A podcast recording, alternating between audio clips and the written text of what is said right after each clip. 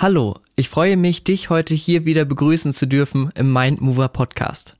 Heute geht es darum, ob Physiotherapie denn immer gleich ist, was man hinter diesem Begriff eigentlich so verstehen kann und wie du vielleicht auch deine Physiotherapiepraxis findest, wenn du neu anfängst, Physiotherapie zu bekommen oder eben auch ähm, ja nach ein paar Jahren vielleicht überlegst, deine Praxis zu wechseln wie du deine Praxis findest und was der Unterschied zwischen den ganzen Praxen überhaupt ist, das erzähle ich dir heute. Denn ich glaube, da gibt es sehr viele Aspekte, die eigentlich von außen gar nicht so auffallen. Das wird mit Sicherheit heute sehr interessant für dich. Heute wieder ein kleiner Einblick in die Physiotherapie.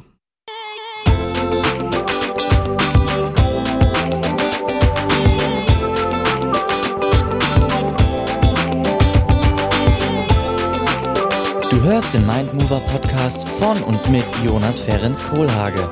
Der Podcast, der dir die Basics aus der Physiotherapie nahebringt und dich bei deinen gesundheitlichen Zielen unterstützt. Wissen, Bewegung und Motivation. Viel Spaß! Physiotherapie ist nicht gleich Physiotherapie. Hä, Jonas? Also, wenn ich zur Physiotherapie gehe, da ist doch Krankengymnastik verschrieben. Das sollte doch eigentlich jedes Mal das gleiche sein, oder? Ja, in gewisser Maßen. also A, haben wir ja auch schon gelernt, es gibt ja unterschiedliche Rezepte. Das Ding ist, es gibt einmal diese klassische Krankengymnastik. Das ist das, was man nach der Ausbildung machen kann, ohne jetzt eine Fortbildung noch zusätzlich zu machen. Und in dieser Ausbildung haben wir wirklich von A bis Z so unglaublich viel gelernt. Also natürlich von der Anatomie, Physiologie, ne, von den Muskeln, Organen angefangen, eben bis zu den Behandlungstechniken von einmal so orthopädischen Problemen, äh, chirurgischen Problemen nach Operationen oder auch neurologischen Problemen nach Schlaganfällen oder bei Erkrankungen wie Parkinson. Wir haben also alles schon einmal gelernt. Jeder hat schon in der Ausbildung manuelle Techniken gelernt, Trainingslehre, aber auch Techniken wie Entspannungstechniken oder eben die Kommunikation. Jeder hat es gelernt. Also kannst du mit einem guten Gewissen eigentlich zu jedem Therapeuten, zu jeder Therapeutin gehen und dann schauen, wie es ist. So. Und jetzt fragst du dich ja vielleicht, okay, normalerweise, ich habe eine bestimmte Beschwerde, ein bestimmtes Beschwerdebild da müsste doch jedes Mal das gleiche gemacht werden, oder? Und das ist eigentlich so ein bisschen das Interessante. Ich glaube, jeder kennt das von sich selber. Man hat ein bestimmtes Thema für sich selbst. Also wenn du zum Beispiel mal Probleme am Fuß hattest, dann hast du natürlich viel mehr Wissen, weil du dich irgendwann mal damit beschäftigt hast. Genauso ist es natürlich in der Physiotherapie auch. Und das wäre das nur im Kleinen. Es gibt natürlich Therapeutinnen, die einfach viel mehr Erfahrung damit gemacht haben, durch zum Beispiel ihren eigenen Sport, wie man mit Bewegung arbeiten kann. Ja?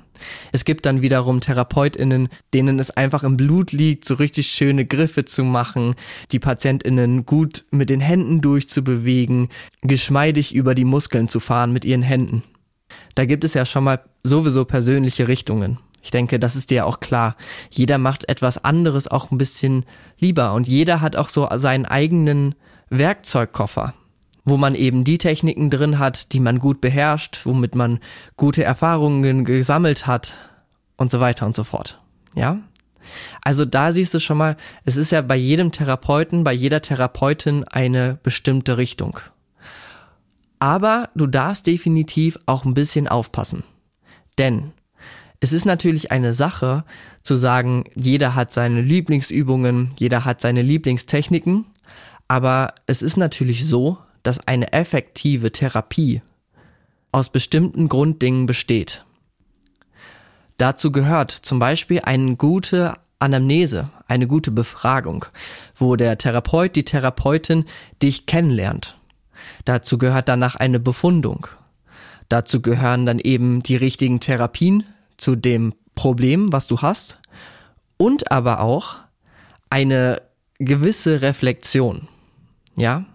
Wenn ich meine Techniken anwende und die jetzt über drei, vier Anwendungen gemacht habe und es gibt keinen Unterschied, dann sollte der Therapeut, die Therapeutin natürlich mal so ein bisschen hinterfragen. Was haben wir gemacht? Was hat gut funktioniert? Was hat schlecht funktioniert? Können wir etwas ändern? Und so eine Therapie hat natürlich auch wiederum einmal den Aspekt von Aufklärung. Was habe ich eigentlich? Was kann ich im Alltag machen? Dann den aktiven Aspekt. Was kann ich denn ändern in meinem Leben? Ja, ich als Patient, ich als Patientin, was kann ich machen, um in meinem Alltag den Input zu haben. Und wir haben ja schon festgestellt, das ist der größte Input, den wir als Therapeutinnen auch mitgeben können, nämlich der Input, der über diese 20 Minuten Behandlungszeit wirkt, den du mit in deinen Alltag nehmen kannst. Da gibt es eben große Unterschiede zwischen den Praxen, beziehungsweise auch natürlich zwischen den Patientinnen. Weil wenn du als Patient oder als Patientin in die Therapie kommst und sagst, ich möchte, dass du mir hilfst, dass wir mein Problem angehen und ich würde gerne, dass du mich unterstützt. Ich mache auch alles dafür. Das ist natürlich eine Ausgangslage, wo wir als Therapeutinnen super gerne mitarbeiten wo wir sagen, okay, hier, du kannst das machen, wir können dir einen Trainingsplan schreiben, wir können dich manuell hier in der Praxis unterstützen, vielleicht ne, mit der manuellen Therapie beziehungsweise der Massagetherapie, einfach den Therapien an deinem Körper. Wir können dich da unterstützen, aber es gibt das Ganze im Konzept. Ja, das ist eine super gute Ausgangslage. Es gibt natürlich auch das Gegenteil, dass Leute in die Therapie kommen, die keine Lust haben. Ähm, und dann kommt das manchmal so in einen Fluss. Kannst du dir ja vielleicht vorstellen, ne? Man macht irgendwie jedes Mal so ein bisschen das Gleiche. Man versucht in diesen 20 Minuten einen großen Input zu haben. Aber es kann sein, dass diese 20 Minuten einfach nicht ausreichen für das Problem. Ja, dass man zu Hause halt eben was machen muss. Und ja, da sind wir so ein bisschen bei der Eigenverantwortung von jedem, der halt in die Therapie geht. Und das ist einfach auch sehr wichtig, dass man das so ein bisschen im Kopf hat. Denn ich glaube, du kannst im Grunde, ja, wenn du so ein normales physiotherapeutisches Problem hast, kannst du natürlich jede Praxis ansteuern. Denn jeder Therapeut arbeitet ein bisschen anders, aber arbeitet gut. Ich glaube, die meisten Therapeuten, das funktioniert, die Therapie, ja. Welchen Tipp gebe ich dir also, wenn du eine Praxis suchst? Und dieser Tipp kommt wirklich von Herzen, weil mir das sehr wichtig ist. Dieser Tipp ist, dass du eine Praxis suchst, beziehungsweise Therapeutinnen, die dich empowern, wo du merkst, die gehen ganzheitlich dran, wenn du Lust darauf hast, ja, wenn du Lust darauf hast, dass die ganzheitlich mit dir dran gehen dass sie eine gute Befundung machen, dass die schauen, ähm, wo möchtest du hin, was sind deine Ziele, was kannst du im Alltag umsetzen. Genau, das ist eigentlich wirklich eigentlich der wichtigste Tipp, den ich dir mitgeben kann. Lass dich da empowern, lass dich unterstützen. Und natürlich, wenn du das nicht möchtest, wenn du nicht viel verändern möchtest für deine Gesundheit, dann kannst du auch einfach jede Woche zur Massage gehen. Ne?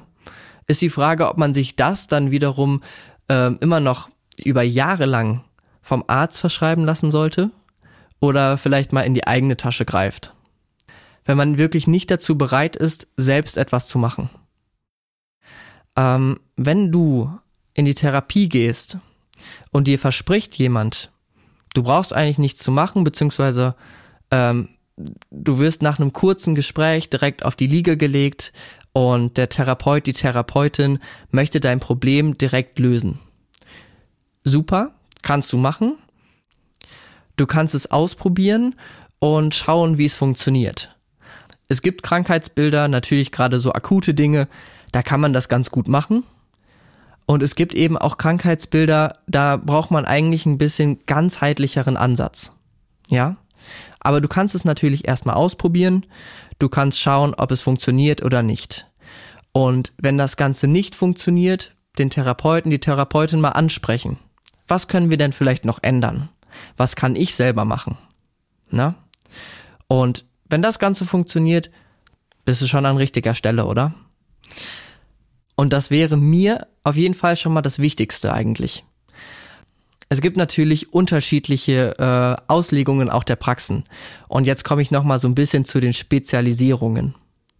Es gibt halt eben noch die manuelle Therapie, die Lymphdrainage, Krankengymnastik am Gerät oder eben auch zum Beispiel das KGZNS, also die Krankengymnastik für neurologische Probleme. Je nachdem, was du hast, mit welchem Problem du in eine Praxis kommst, kannst du natürlich vorher einmal schauen auf den Websites, ob die genau das anbieten, beziehungsweise ob sie vielleicht da auch einen Schwerpunkt drauf haben. Du kannst ja auch gerne mal anrufen. Hey, ähm, ich habe jetzt hier gerade ein neurologisches Problem, zum Beispiel Schlaganfall gehabt. Ähm, bin ich bei euch gut aufgehoben? Habt ihr da TherapeutInnen, die damit gut arbeiten können? Ja? Wenn du ein Sportler bist, damit werben natürlich auch manche Praxen damit, dass sie viele SportlerInnen haben und diese dann natürlich, je häufiger sie die behandelt haben, im Zuge irgendwann natürlich besser behandeln können. Ist ganz klar, oder? Wenn du zum Beispiel ein lymphatisches Problem hast, also mit Schwellungen zum Beispiel der Beine, dafür gäbe es zum Beispiel auch in manchen Städten Lymphzentren. Und wie schon in der Folge über den Schwindel gesagt, gibt es zum Beispiel da auch eine Website, wo du schauen kannst, wer in deiner Nähe sich darauf spezialisiert hat. Manchmal findest du sowas zum Beispiel auch auf Yameda. Da sind jetzt immer mehr auch Physiotherapeuten unterwegs, damit man da sich reinlesen kann, wer welche Spezialisierungen hat. Genau. Also, da schau einfach mal ins Internet rein, auf die Praxis-Websites, ruf die an guck da lieber doch auch nochmal in eine Praxis mehr rein, dass du da mal schaust, okay, wie sind die denn ausgerichtet? Mein Aufhänger ist eigentlich für diese Folge, dass ich momentan selber sehr viele Praxen kennenlerne, dadurch, dass ich in einer Bewerbungsphase bin. Es gibt einfach so unterschiedliche Praxen und es ist einfach momentan sehr wunderbar, dass ich so viele Praxen auch mal kennenlernen darf. Aber für dich ist es erstmal eigentlich wichtig, welche Behandlungsschwerpunkte es gibt in der Praxis und eben, dass du weißt, dass die Physiotherapie aus mehreren Dingen besteht. Wie gesagt, aus einer guten Anamnese, aus Aufklärung, aus Übungen, aus manueller Arbeit an dem Patienten. Da gibt's einfach ein ganzes Konzept. Das ist in jeder Therapie dabei. Ja? Auch in der manuellen Therapie zum Beispiel ist es so, dass man normalerweise nicht unbedingt nur manuell bearbeitet wird. Also man legt sich nicht hin und wird nur bearbeitet, ja? Das verstehen viele falsch, weil das ist ja auch dieser Name manuelle Therapie. Aber wenn ich ein Gelenk behandelt habe, dann möchte ich natürlich auch, dass wenn ich da zum Beispiel eine höhere Beweglichkeit erreicht habe, dass ich diese Beweglichkeit jetzt durch muskuläre Arbeit wieder voll nutzen kann, dass ich in dieser Beweglichkeit trainiere, dass der Körper sich wieder daran gewöhnt und eben dort halt auch die Stärke aufbaut. Ganz klar, oder? Möchte ich jetzt einfach nur manuelle Therapie, also wirklich nur die Behandlung am Körper alleine haben? Ja, manchmal ja. Aber ich denke, die Bewegung ist nie falsch. Also, schau, dass du erstens eine Praxis findest, einen Therapeuten, eine Therapeutin, die dich da umfassend analysiert und eben auch behandelt. Zweitens schau, dass wenn du in der Therapie bist und keine großen Fortschritte kommen, dass dein Therapeut, deine Therapeutin da einfach auch reflektiert mit dir zusammen, dass ihr zusammen gucken könnt, wo geht es hin, ja, was kann man noch machen, was könnte man vielleicht noch auch mit zum Beispiel KollegInnen einfach ausprobieren? Und drittens schau halt eben vorher einmal rein. Was hast du als Problem? Was ist dein Ziel? Und welche Praxis könnte dich da am besten unterstützen? Wir TherapeutInnen haben alle die gleiche Grundausbildung.